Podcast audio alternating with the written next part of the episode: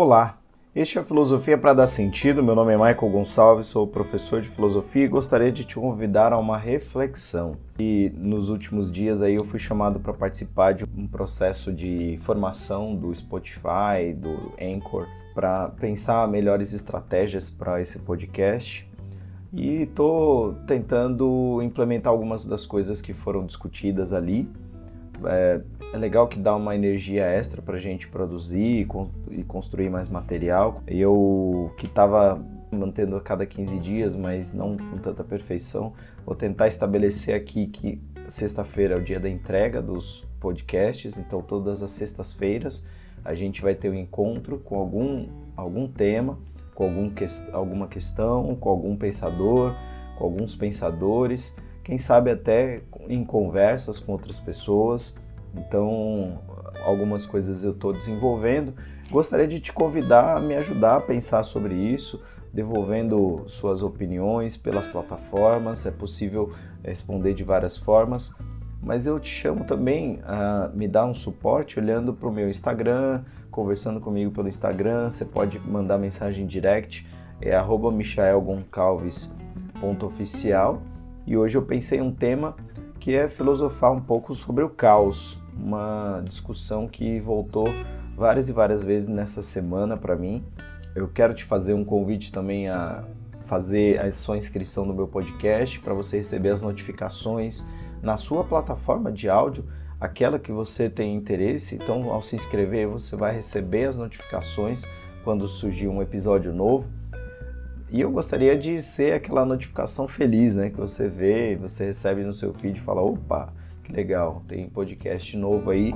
Então, no último, no último podcast eu falei um pouco sobre uma coisa muito pessoal e aí fazendo um pouquinho de defesa desse tema, né? Algumas pessoas não entendem muito bem o que, que isso tem a ver, mas direto as pessoas, muitas pessoas me perguntam, muitos alunos me perguntam como é que você faz para filosofar trabalhando, como é que você faz para trazer a filosofia para o seu dia a dia. E eu penso que num podcast como aquele eu trago esse exemplo, eu trago essa questão de como é, as ideias filosóficas elas estão aí para serem utilizadas e eu acabo utilizando dentro do meu do meu dia a dia nas experiências concretas vividas na experiência com a minha filha com a minha esposa com meus pais com meus amigos uma boa conversa e eu acho que isso é bem importante. É lógico que tem estudos, é lógico que você lê artigo, livro, é, você debate com alguém e nesse momento você tem uma, um, um trabalho importante, mas se você você não tem uma chavinha de desliga, né? Você está sempre ali vendo, vivenciando o mundo e provavelmente algumas coisas vão aparecer e você tem uma interpretação. Bom, eu tive, e eu tive também esse ímpeto de curtir, comentar com as pessoas sobre isso. Mas é só isso também, não é nada demais. É, é uma defesa apenas de um tema que parece não tão interessante para quem gosta de filosofia. Só acho que é a vida, a vida é importante, é o que é, a vida é valiosa nela mesma. Então, sei lá, hoje para mim uma das coisas mais importantes é eu aprender a valorizar os momentos e sacar as coisas boas que acontecem. Uma outra coisinha que eu queria chamar a atenção é sobre o, o projeto Filosofia para Dar Sentido, que eu dei início em outubro de 2020 e que começou no podcast, de fato, começou com o trabalho no podcast.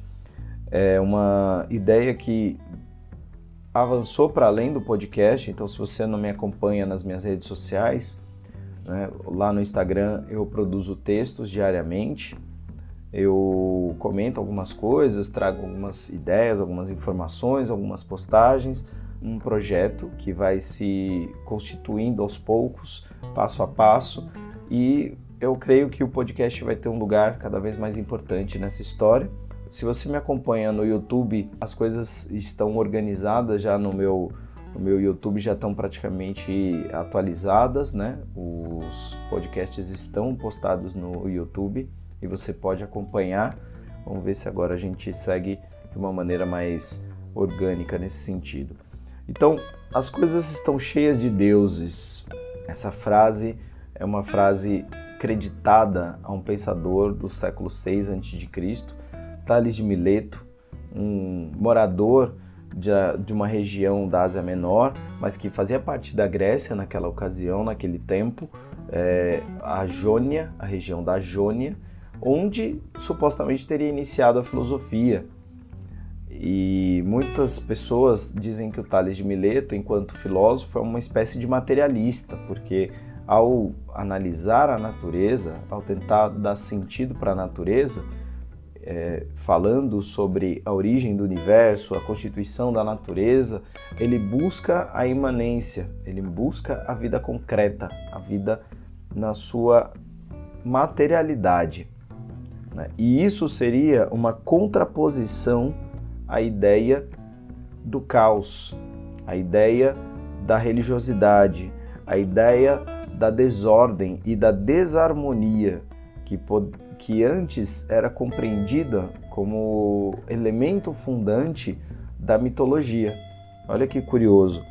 Na mitologia grega, todo o início, o início do, do universo se dá por meio de forças primordiais que ajudam a gente a entender esse, esse, essa potência, esse é, início né? No princípio era o caos, se, se os cristãos conhecem, né? no princípio era o verbo, para os gregos lá na teogonia, antes de tudo era o caos, né? Assim, bem primeiro nasceu caos e depois terra, né? Então havia quatro forças primordiais, das quais a primeira era o caos, o que significa que tudo vem da desordem, da desarmonia, de uma certa natureza que já tinha materialidade, mas que não tinha organização. E que todo o processo de constituição da mitologia grega é um, é um processo de organização. Então imagina como que era a mente daquela pessoa, né? como funcionava a vida daquelas pessoas daquela época. Eles estavam no ambiente de efervescência cultural. Eles viviam no Mediterrâneo, numa região que acessava gente de todo canto. Eles tinham acesso à cultura egípcia, cultura persa, cultura chinesa. Eles tinham acesso a muita coisa interessante e eles queriam construir as suas ideias à luz daquela, de toda aquela nova cultura que eles estão encontrando. Algumas coisas não batem, as mitologias respondem muito bem problemas, mas não respondem a tudo. Algumas coisas elas não dão conta, como por exemplo a contagem dos dias com clareza, né, o calendário, a, a moeda, né, não, não, os mapas não batem, né, as figuras míticas descritas por Homero não estão batendo com os mapas que estão surgindo, as leis humanas, apesar de previstas em algumas mitologias, elas estão seguindo por caminhos um pouco diferentes daquilo que a mitologia propunha. Então, eles estão no momento de tentar organizar o mundo, organizar a vida. E as descobertas matemáticas, as descobertas astronômicas apontam para ideias regulares. Então, quando o Tales, o mesmo Tales que está dizendo as coisas estão cheias de deuses é, propõe que é possível você medir uma pirâmide pela sua sombra, significa que tem proporção. Se tem proporção, tem regularidade. Se tem regularidade, talvez no universo existam algumas regras, talvez no, universo existam algumas leis que ajudem a gente a compreendê-lo e permitam que a gente faça análises interessantes, profundas, outras, diferentes daquela cheia do encantamento do caos da mitologia. Né? Ah, mitologia é sempre caos? Não, não é, mas é que o caos é uma chave de leitura importante. Pensando no mundo grego, pensando naquela cultura grega, né? a gente precisa reconhecer o lugar do caos. Ele é o primeiro. Ele está lá para ser superado. Então a própria mitologia ela deixa claro isso que ao constituir Zeus como o grande ordenador do universo, o caos está sendo enfrentado, está sendo de alguma forma desarticulado. Então, esse é um ponto importante, um ponto de início importante. A filosofia, na sua origem, é um exercício, um esforço de tentativa de dar uma resposta para o universo, para o mundo, para a natureza que seja diferente de uma resposta caótica. Ela é contra-caótica, ela é anti-caótica. É a ideia de buscar a ordem contra o caos. Alguns, alguns estudiosos da mitologia vão dizer que a palavra mito quer dizer uma palavra encantada, com encantamento. E eu estava esses dias ouvindo o Marcel Glazer falando de espiritualidade como encantamento em relação ao mundo e não necessariamente como uma experiência religiosa, né? o que dá uma perspectiva bem interessante para a espiritualidade, né? que transcende a linguagem típica das religiões, permitindo que a espiritualidade esteja um pouco além das religiões. E nesse sentido, eu creio que as mitologias funciona, é, funcionavam de um jeito muito parecido com o que ele está afirmando, porque ao olhar para o mundo de maneira encantada, o, aquela pessoa grega, aquele humano, seja ele no norte da Europa, seja na América do Sul, ele está afirmando que o mundo que é conhecido ele é ultrapassado por forças desconhecidas que não necessariamente contradizem a natureza que ele consegue perceber. Elas podem coexistir, elas podem colaborar, elas podem se ajudar e elas têm um quê de mistério. E, de certo modo, isso continua válido, né? A gente está num mundo, apesar de ter narrativas científicas tão é, elaboradas, tão desenvolvidas, a gente continua lidando com a existência com muito mistério. É, alguns mistérios nunca cessarão. Algumas coisas a gente aprende, a gente evolui, a gente aprendeu de novidade, mas há tantas outras coisas para descobrir que o mistério continua uma realidade e provavelmente continuará uma realidade. Então, algumas pessoas terão mais sensibilidade ao mistério, outras não. Algumas preferirão não discutir isso, até porque realmente é um campo do imprevisto, do caótico, né? Mas algumas pessoas gostarão de se aproximar disso. Algumas pessoas quererão lidar com esse lugar de mistério com essa questão do mistério. Então, quando o Tales, voltando à questão do Tales, quando ele diz que as coisas estão cheias de deuses, ele está dizendo aquilo que você afirma que é Deus, eu estou dizendo que é uma força da natureza, uma questão física. O que para mim é físico, para você é divino.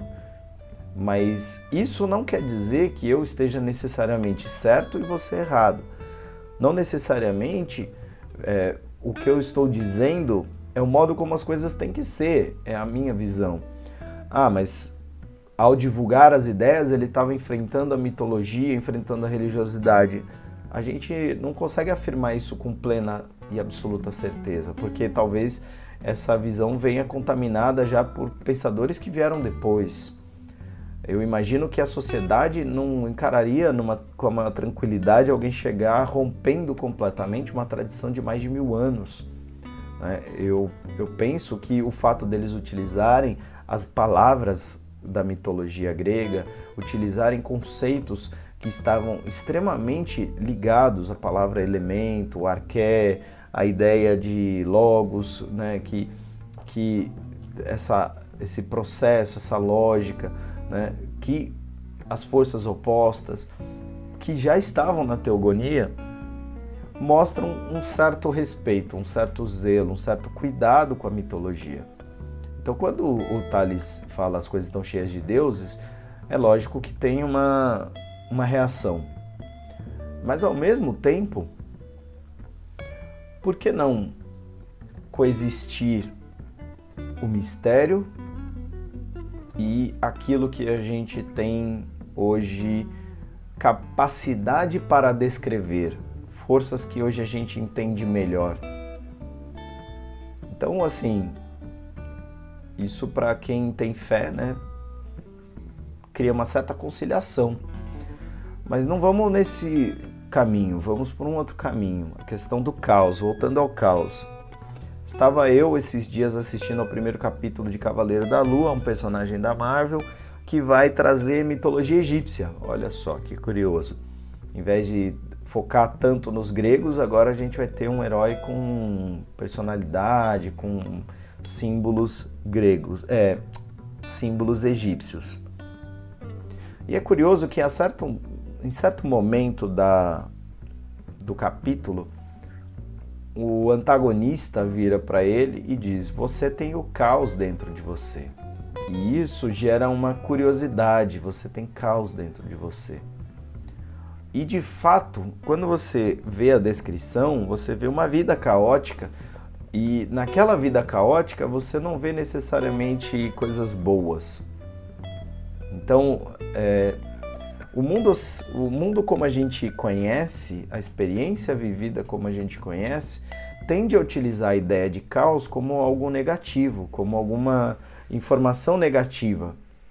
Quando você afirma para alguém, minha vida está caótica, eu passei dias caóticos, as pessoas tendem a fazer uma análise de que as coisas não estão caminhando muito bem e que elas vão caminhar melhor quando estiverem de acordo com uma certa ordem, com uma lógica.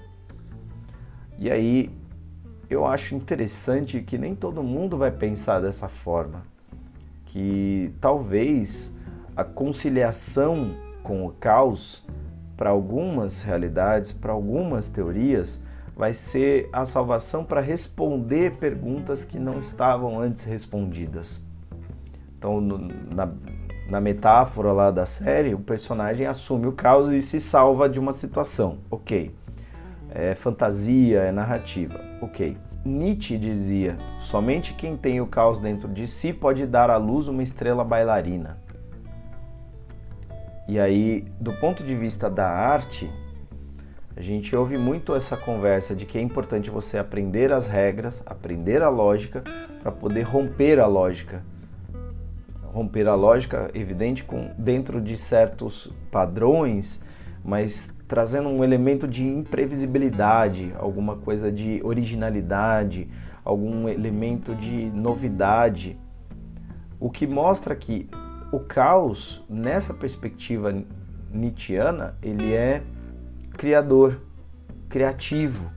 Do ponto de vista artístico, esse caos que gera uma estrela bailarina, uma estrela dançarina, ele é o elemento transformador. Na mitologia grega, o caos dá origem a seres é, como a noite, o éter, né, e outros seres, o dia, a luz, vem do caos, vem dessa experiência do caos, vem dessa presença. E o caos, inclusive, vai ser a lógica para toda vez que um deus origina alguma coisa sem relação com outros deuses. Então, o caos é uma forma produtiva, uma forma criativa, uma forma de criação né? na mitologia grega. E a gente usa a mitologia grega para refletir sobre diversas coisas significativas. Penso que aí também eles captaram alguma coisa. Estamos falando do ser humano, de humanidade. Né? E quando você olha para algumas pessoas que têm o caos dentro de si e ao mesmo tempo que têm o caos dentro de si ou estão passando por um caos, né, por um momento de caos, também é curioso que nestes momentos ou nestas situações emerjam realidades, emerjam situações ou novidades que podem produzir algo de importante, algo de interessante, alguma criação. Então, ao dizer né, do personagem você tem o caos dentro de si, né, gera medo gera horror. Mas voltando na perspectiva mitológica, né, e numa conversa que eu tive com um amigo chamado Murilo Rezende, ele curioso que ele me fez lembrar uma coisa que eu sempre falo: o caos funcionou bem como lógica criativa em oposição e em ligação direta com Deus Eros, com o amor mas um amor que é um amor afeto, afeto transformador, afeto que é conexão, que é de onde surge a ideia do erótico, mas no sentido daquela transformação criativa, do encontro entre seres, entre coisas para gerar uma terceira coisa, para gerar uma terceira, um terceiro elemento.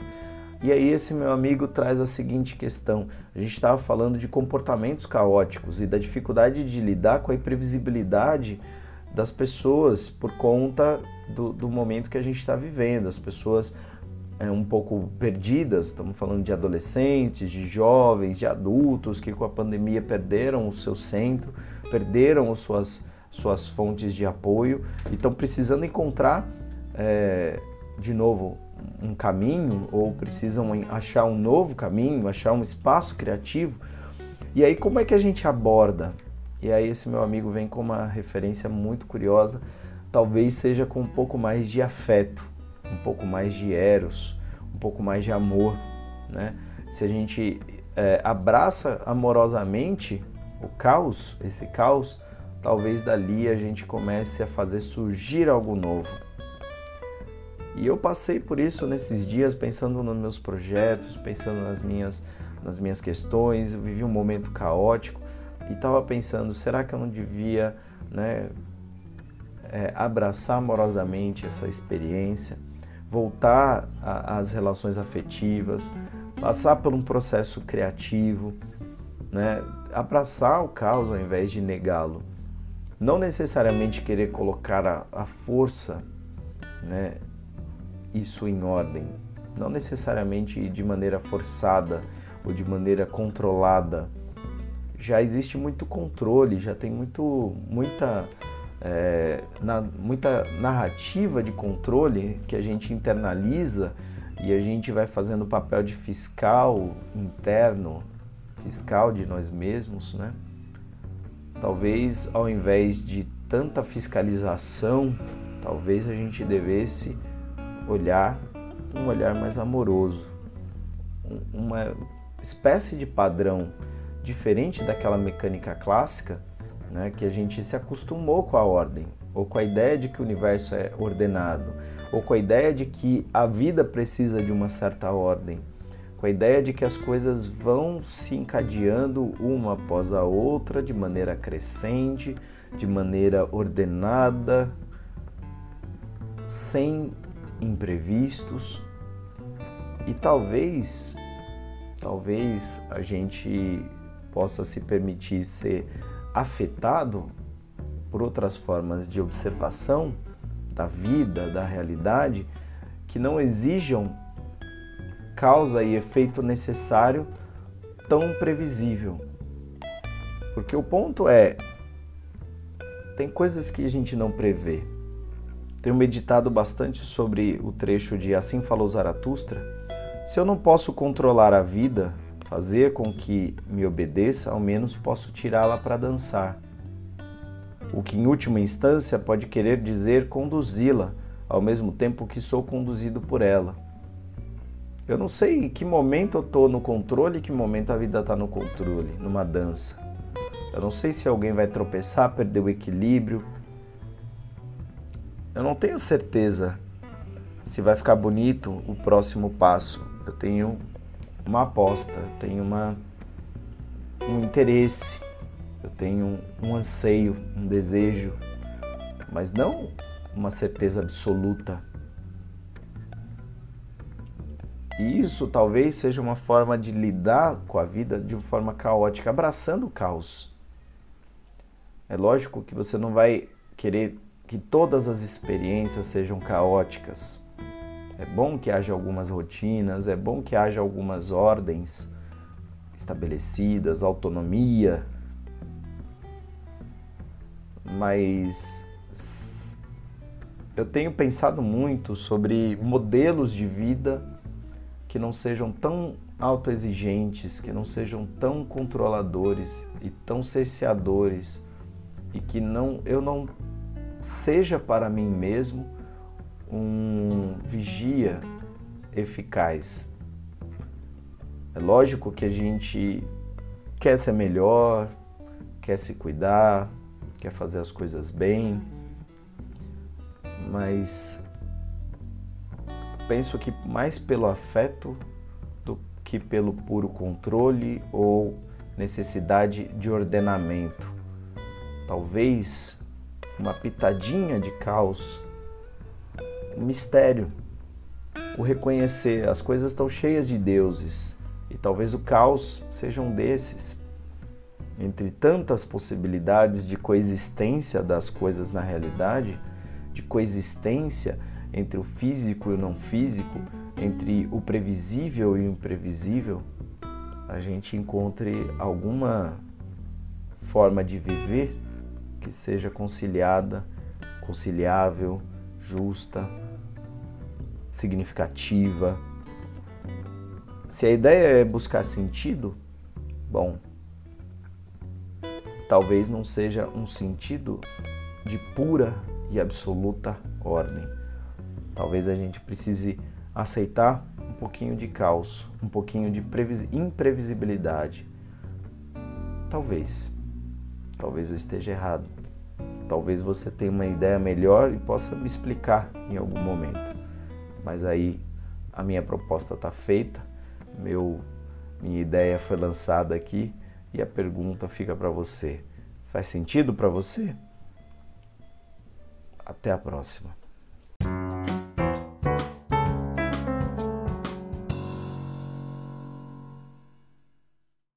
Bom, você acabou de ouvir o capítulo que eu preparei com muito amor. Te agradeço por você ter ficado até aqui comigo, mas antes de finalizar, gostaria que você desse cinco estrelas para mim no Spotify, no Apple Podcast ou na Amazon Music, favoritar na Deezer, se inscrever no Google Podcast, no Castbox ou no YouTube. Assim você fica sabendo das novidades. Filosofia para dar sentido é uma produção independente, fruto da resistência de um pobre pensador Filosofia para dar sentido foi gravada e editada na minha casa e desejo a você uma ótima semana.